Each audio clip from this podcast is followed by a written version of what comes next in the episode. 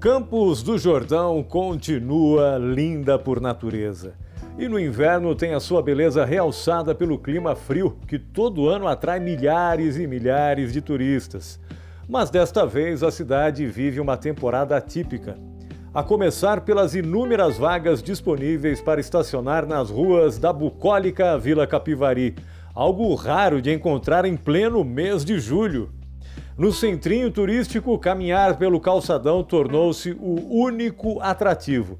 Afinal de contas, os parques, pontos turísticos, enfim, bares e restaurantes continuam completamente fechados por causa da pandemia do novo coronavírus. Das mesas, sempre repletas de gente bonita ali no centrinho, restou apenas o espaço onde todo mundo quer ser visto, em um dos principais cartões postais da estância o conhecido Boulevard Geneve. Para tentar diminuir os prejuízos, os estabelecimentos comerciais estão atendendo no sistema delivery ou drive-thru. Resultado, hein? Filas e aglomerações foram inevitáveis durante o primeiro final de semana da temporada de inverno em Campos do Jordão. E assim, como aconteceu no feriado de Corpus Christi, foi comum também encontrar pessoas comendo em locais nem um pouco adequados para as refeições, sentadas na calçada, nos bancos das praças e usando os canteiros do paisagismo ali do calçadão como mesa improvisada. Mas vai ser assim pelo menos até o dia 14 de julho quando está previsto o avanço de fase no Plano São Paulo de retomada econômica.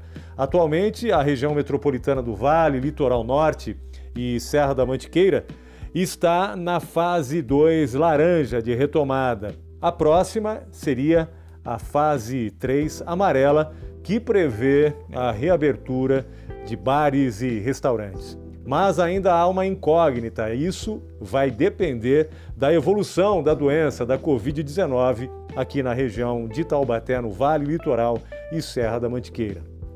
De junho até setembro, Campos Jordão costuma receber cerca de um milhão e meio de turistas. Mas por causa do novo coronavírus, o movimento este ano deve ser o mais baixo da história da estância turística. De portas fechadas, o Sindicato dos Bares e Restaurantes, os senhores, né, afirma que aproximadamente 30% dos funcionários do setor já foram demitidos.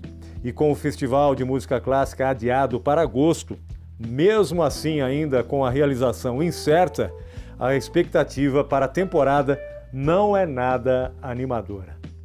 Este foi o podcast de hoje do blog do Correia. Espero que vocês tenham gostado e até o próximo episódio.